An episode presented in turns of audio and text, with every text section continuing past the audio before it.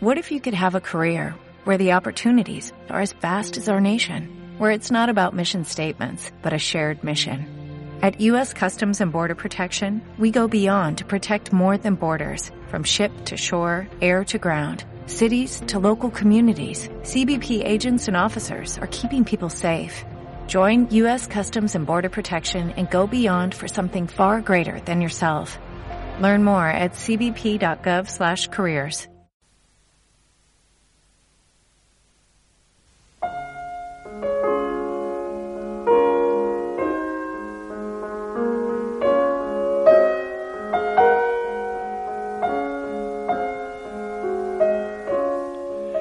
todo para gloria de Dios y en nombre de los pobres.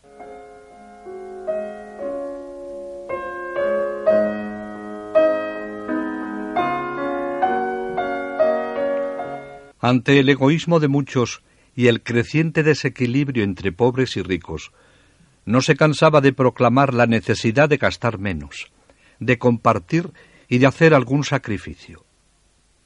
Llama la atención y aquí se ve su espíritu universal y cristiano, que habiendo recibido una llamada para atender a los más pobres de entre los pobres, para llevarlos a Cristo, haya ejercido una mayor influencia, al menos más amplia, entre personas de un nivel de vida más alto.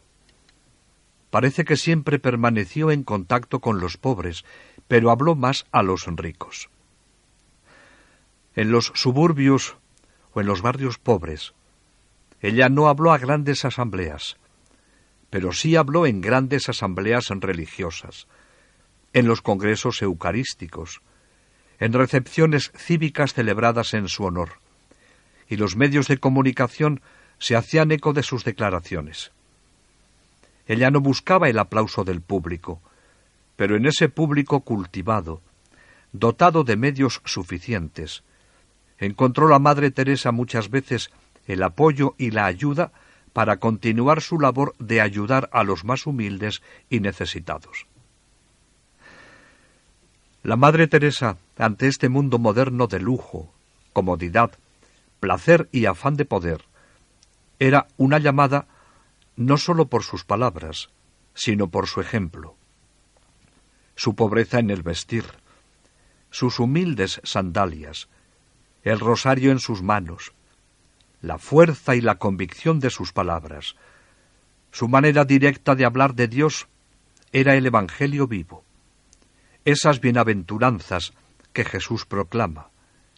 Bienaventurados los pobres.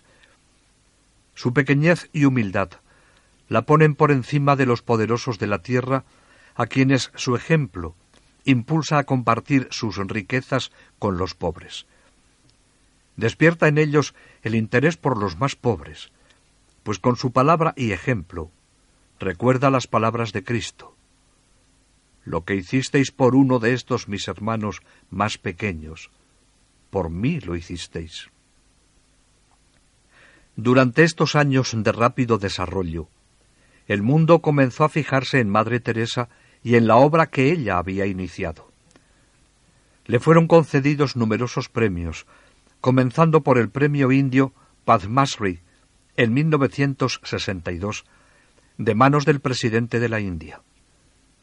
Era la primera vez que la premiaban, y algunos sacerdotes temían que eso podía fomentar su vanidad. Pero los que la conocían mejor dijeron al arzobispo No tiene nada que temer. La madre no sabe lo que es la vanidad. Basta con que le digáis que honrándola a ella. El presidente honra a todas las religiosas que se consagran al servicio de los pobres. A ella no le agradaba, pero lo aceptó porque el arzobispo le dijo que fuese. Tras de aquella distinción, recibió otros muchos premios, cuyos beneficios económicos ella empleaba para financiar un hogar infantil en Agra para la construcción de un centro asistencial en los alrededores de Calcuta, para una fundación para los leprosos. Mucho más notorio fue el Premio Nobel de la Paz que le concedieron en 1979 y honra su obra. fue la primera sorprendida. El 8 de diciembre de 1979 llegaba al aeropuerto de Oslo con una temperatura de 10 grados bajo cero. La acompañaban la hermana Áñez y la hermana Gertrud. Eran las dos primeras que habían ingresado en la congregación, como testimonio de gratitud a todas las hermanas que formaron el primer grupo, por haber tenido el valor de unirse a ella cuando no tenía nada. Entre los casi mil invitados que la esperaban estaba el ministro de Asuntos Exteriores de Noruega, el presidente del Tribunal de Justicia y la Casa Real. Al preguntarle por qué había decidido recoger personalmente el premio Nobel, contestó en lo que se convertiría en lo más representativo de sus declaraciones públicas en Oslo. Ella se sentía agradecida de aquel regalo, que proporcionaría vivienda a los que no tenían y a las familias de leprosos, y estaba especialmente agradecida por el don del reconocimiento de los más pobres de los pobres del mundo. Con toda sencillez dijo, Yo no merezco el premio y no lo quiero para mí, pero con este premio el pueblo noruego ha reconocido a los pobres yo he venido aquí en nombre de ellos. Quiso alojarse en un convento como hacía siempre. Las monjas procuraron que no la asediaran los periodistas y pudo rezar con calma. Necesitaba como nunca que Dios la ayudara, pues tanto protagonismo, tantas alabanzas le suponían sufrimiento, aunque también se daba cuenta de que aquello le iba a proporcionar una oportunidad única de proclamar la palabra de Dios, su amor a todas las criaturas, incluso a las no nacidas. Iba a predicar ante el rey de Noruega, los miembros del Parlamento, los embajadores de muchas naciones, los intelectuales y los científicos. Y a través de la radio y la televisión la escucharían millones de personas. En esta ocasión, su auditorio sería el mundo entero.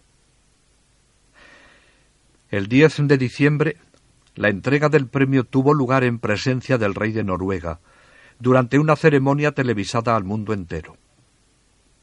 La medalla de oro conmemorativa del Premio Nobel de la Paz dice Por la paz y la hermandad entre los pueblos. Con los ojos del mundo pendiente de ella, la Madre Teresa no se apartó de su costumbre de hablar sin notas. Antes de pronunciar un discurso cuya única preparación había consistido en hacer la señal de la cruz, solicitó del público que rezaran la oración llamada de San Francisco. Y todos los presentes se unieron a sus palabras en nombre de la paz.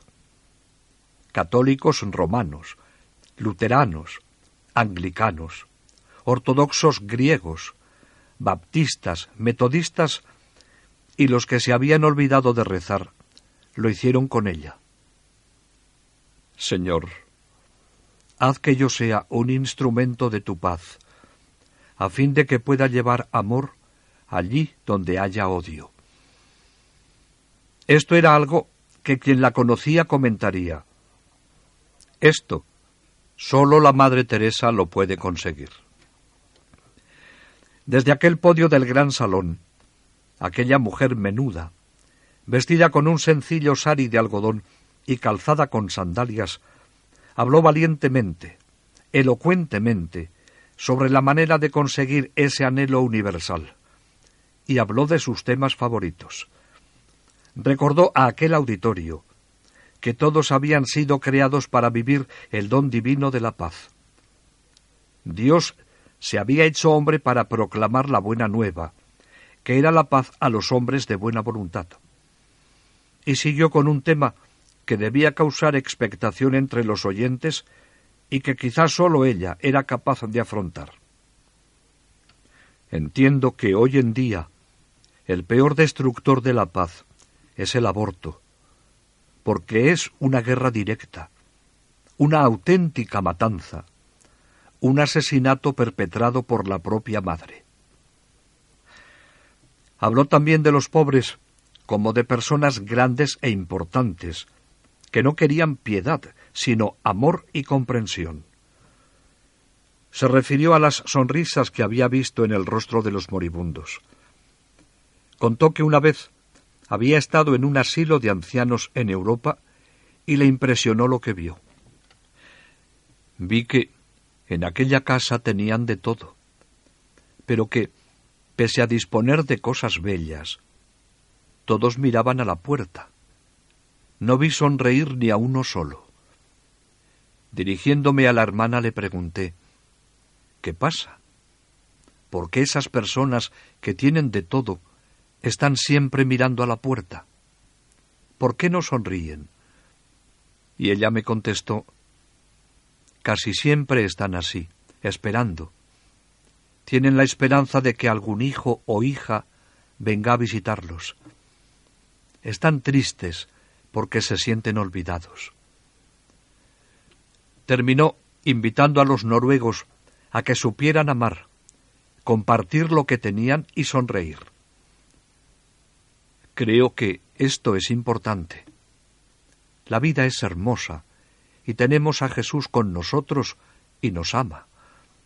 Si pudiéramos recordar que Dios nos ama y tuviéramos la oportunidad de amar a los demás igual que Él nos ama a nosotros, no en cosas grandes, sino en lo pequeño, entonces Noruega se convertiría en un nido de amor.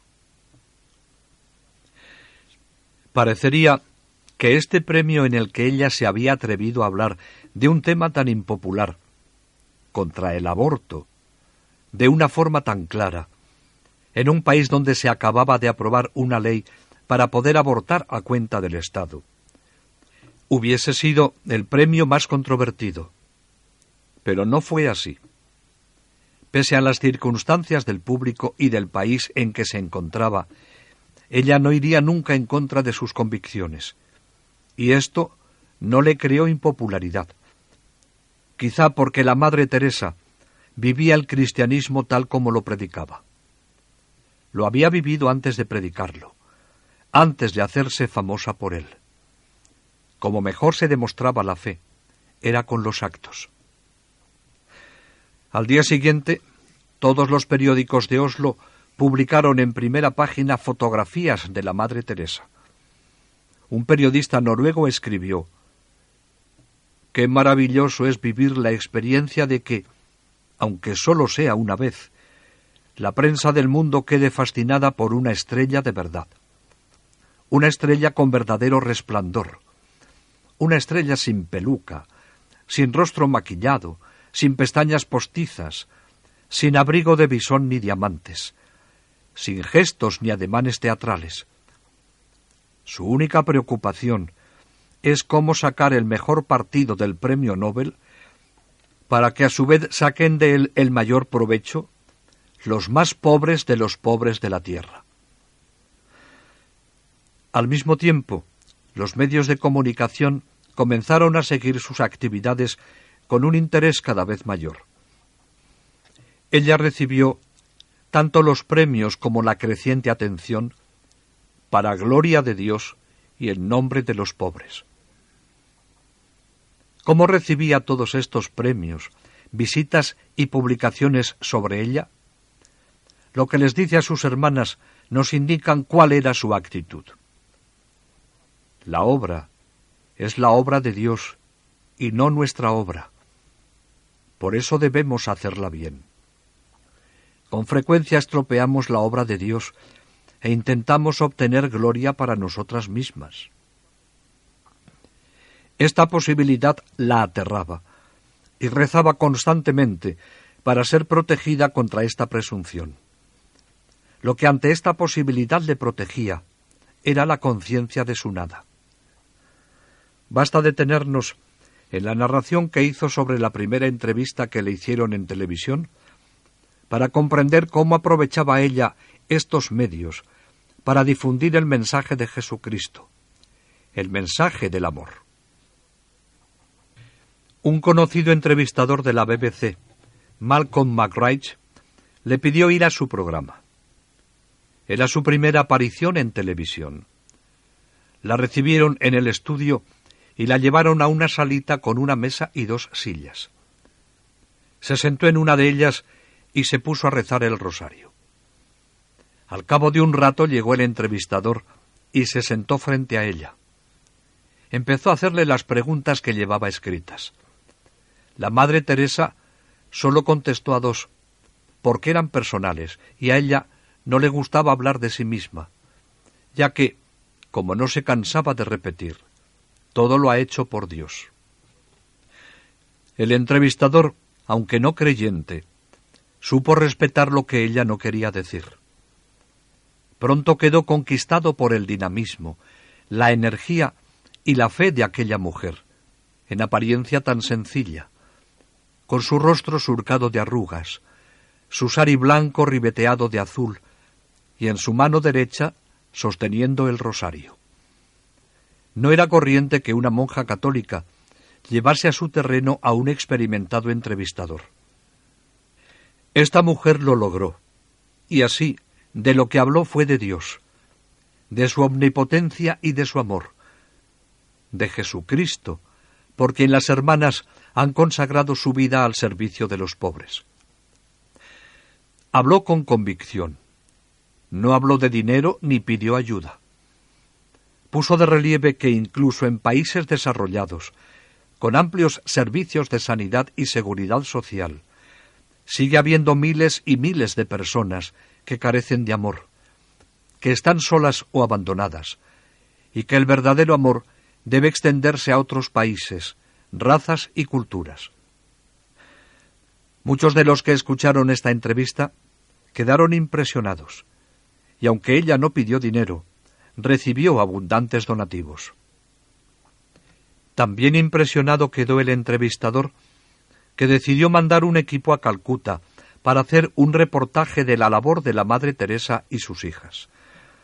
Permaneció tres días en la casa madre y con plena libertad filmó la Santa Misa con las hermanas rezando, los dormitorios, el comedor y a las hermanas comiendo, lavando y transportando agua desde el pozo a la casa.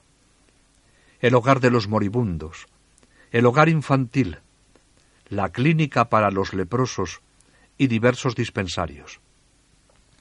Y por supuesto, también entrevistaron a la Madre Teresa, que habló de la acción de Dios en las almas, de su bondad y de las hermanas, que son sus instrumentos. También entrevistó a las hermanas cuya fe y piedad le impresionaron. Es una vida dura, monótona, llena de humildes tareas que sólo se engrandecen a la luz de la fe. La Madre Teresa ve la belleza de sus vidas no con mirada humana, sino con visión sobrenatural. Ha adquirido casi un perfecto gozo y serenidad cristiana, pues todo es hermoso, porque decía constantemente, todo lo hacemos por Jesús. Y cuando en la casa de los moribundos afirmó que Dios está aquí, es porque lo estaba viendo con los ojos de la fe. Ella sabía que vivir así es difícil. Por eso, cuando hablaba a las hermanas, les decía que hay que ejercitarse en la autorrenuncia, en la humildad, en el servicio a los pobres, en el amor a Dios.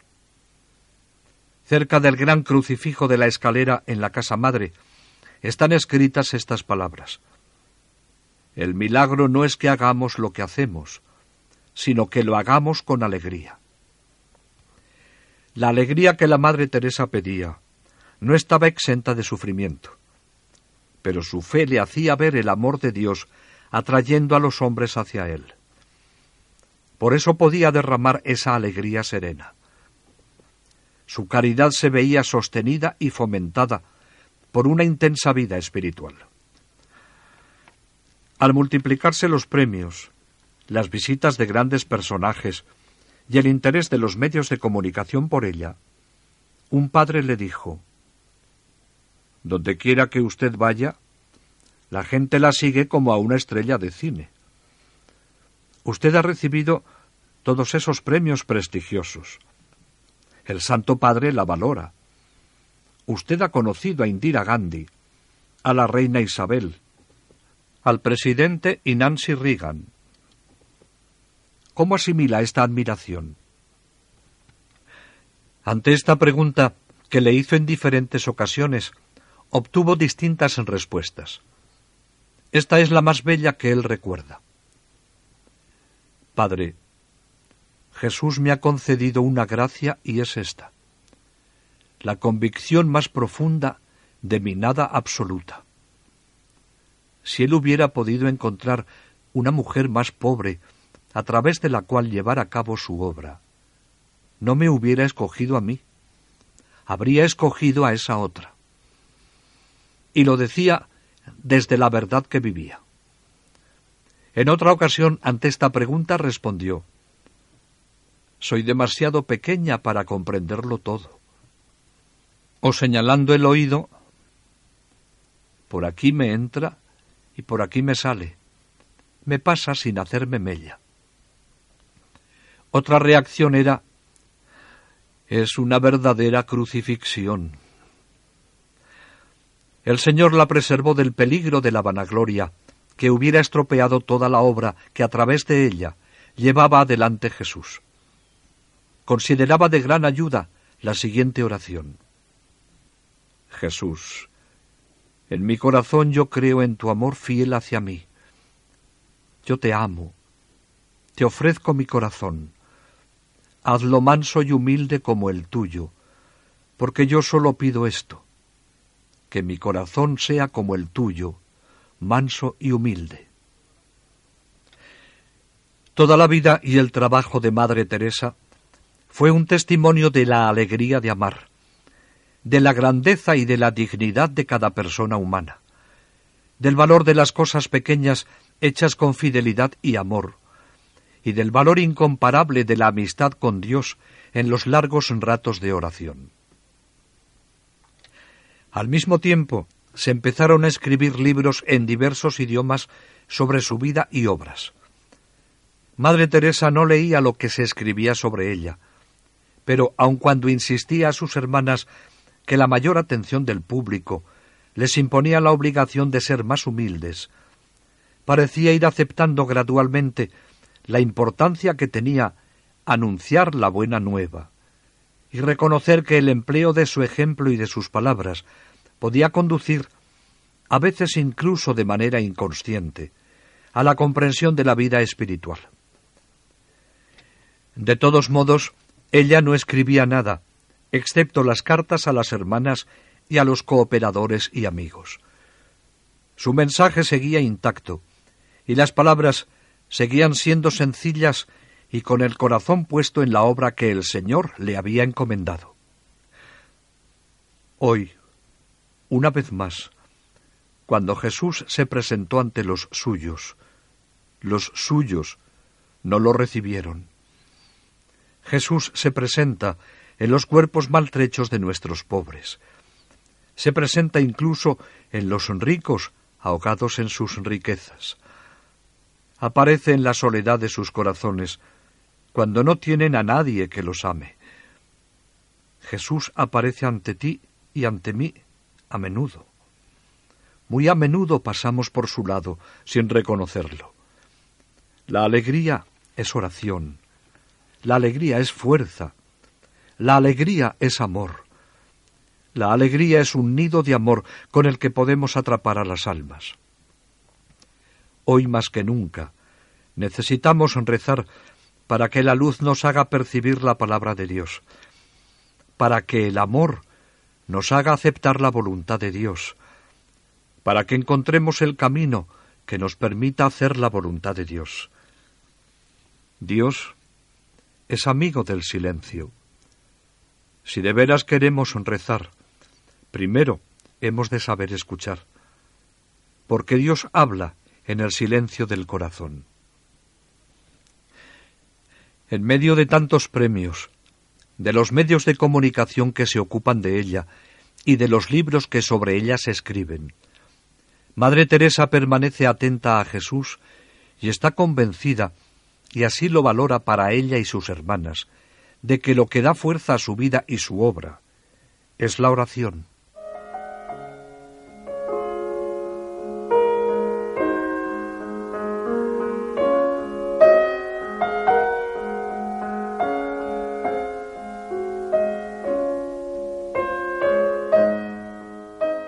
Al comprobar lo mucho que hizo la Madre Teresa a lo largo de su vida, podemos quedarnos impresionados. De ella, lo que debemos tratar de imitar no es lo que hizo, sino por qué hizo todo eso y cuál fue su móvil. El valor de lo que hagamos, debemos repetirlo, no radica en lo que hagamos, en la importancia que tengan nuestras tareas o en los puestos que ocupemos. Lo que siempre contará ante Dios es si cada uno responde a la llamada que Él le hace y vive de acuerdo a su querer. Nadie es más grande que Cristo, y en el Evangelio no cesa de repetirnos que Él ha venido a hacer la voluntad del Padre. Ese es su alimento. Para eso ha venido. Este es el quehacer primordial de cada persona. Esto es lo que debemos destacar principalmente de la vida de la Madre Teresa. Madre Teresa será admirada por todo lo que hizo, que fue mucho. Pero no radica ahí su santidad ni el valor de todo lo que hizo, sino porque eso era lo que Dios quería que hiciese y lo hizo con amor. No es lo más importante lo que hacemos, sino que lo hacemos porque esa es la voluntad de Dios, y lo hacemos por amor. Ya nos dice San Pablo, aunque yo distribuyera todos mis bienes a los pobres y entregara mi cuerpo a la hoguera, si no tengo caridad, de nada me sirve. La Madre Teresa, todo lo que hacía, lo hacía movida por ese amor de Dios que ella quería hacer presente entre los pobres, a quienes Dios mismo la había enviado. Sabía que el secreto de la santidad no está en las tareas y trabajos que se hacen, sino en hacer la voluntad de Dios con buena voluntad. Ella estaba convencida de que la voluntad de Dios era que se entregara por entero a Dios y a los pobres. Por eso no podemos detenernos en lo que la Madre Teresa hizo, sino cuál fue el móvil de lo que hizo. Ella tuvo su vocación personal a la que respondió. No debemos pretender hacer lo que ella hizo, sino ser y hacer lo que la voluntad de Dios quiera para cada uno. Él tiene desde toda la eternidad una vocación para cada persona, y la santidad, la identificación con Él, la lograremos en la medida en que ajustemos nuestra vida a su querer. La prueba de que Dios no mira a lo que hacemos la podemos ver en la vida de la Virgen. Nadie fue elegida como ella para una vocación tan excepcional como ser Madre de Dios. Los hechos no fueron espectaculares. Vivió en una pequeña aldea, dedicada a los trabajos de la familia como cualquier mujer de su época. Si destacó por algo, fue por su fidelidad a la voluntad de Dios. La respuesta que dio al ángel define su vida. He aquí la esclava del Señor, hágase en mí según su palabra. Y esta palabra fue siempre la que siguió a lo largo de su vida con una fidelidad y entrega única. Lo mismo podemos decir de San José. Dios lo eligió para cumplir una misión también única, y la cumplió con la discreción sencillez y humildad que brotaban de un corazón que estaba pendiente de lo que Dios quería de él. Y así han sido todos los santos. Los trabajos, las tareas, han podido ser muy diversas, pero lo que siempre contará es que lo que se haga sea precisamente lo que Dios quiere. Las llamadas de Dios son diversas, en cuanto al estado de vida, en cuanto al trabajo que hay que realizar, pero todo va encaminado a lo mismo, que cada persona cumpla el designio de Dios sobre ella. Por eso, lo importante en la vida es conocer lo que Dios quiere que seamos y hagamos, sin empeñarnos en querer ser otra cosa. Esa es la lección que el Señor nos da con la parábola de los talentos. Hemos de trabajar con lo que Dios nos da y trabajar como Dios quiere que trabajemos. Si solo me ha dado un talento, si me ha encargado una tarea pequeñita y casi anónima, es así como me santificaré. Lo que nos impide ser santos es querer ser lo que no somos, pues eso significa estar insatisfechos con la voluntad de Dios sobre nosotros. Esta lección está bien patente en el Evangelio.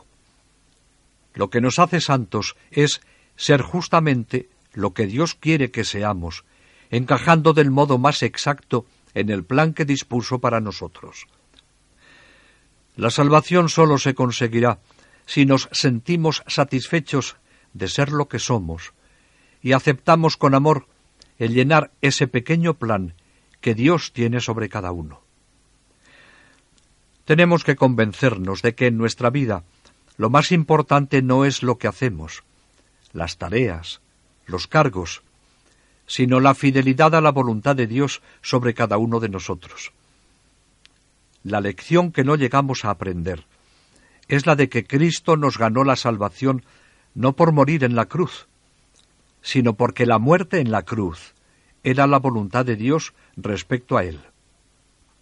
No se trata de lo que Cristo hizo, sino por qué lo hizo. No nos redimió por su sufrimiento, sino por su sujeción a la voluntad de su Padre. Y eso mismo puede decirse de toda la vida de Cristo.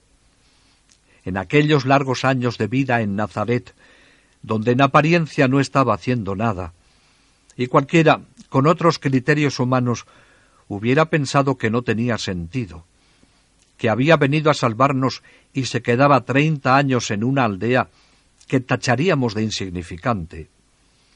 Allí estaba salvando al mundo en esta vida familiar lo mismo que más tarde en la cruz, porque esa era la voluntad de su Padre. Esto es lo que da valor a la Madre Teresa. Fue conformando su vida y su trabajo según los deseos que el Señor le manifestaba. Vivió su vida de familia, de estudios, de entrega a su parroquia en una forma sencilla, como otras jóvenes. Cuando Dios la llamó a la vida religiosa en la congregación de Loreto, se entregó a ella con la misma prontitud. Vivió todos aquellos años según lo que pedía su vocación y realizó los trabajos que la encomendaron. Cuando el Señor, en la segunda llamada, le encomendó una nueva tarea, a pesar de las dificultades que desde un principio vio, se entregó con la misma generosidad, porque esa era la voluntad de Dios. El deber que se cumple con amor es el deber que se cumple porque es la voluntad de Dios y se realiza solamente para glorificar a Dios.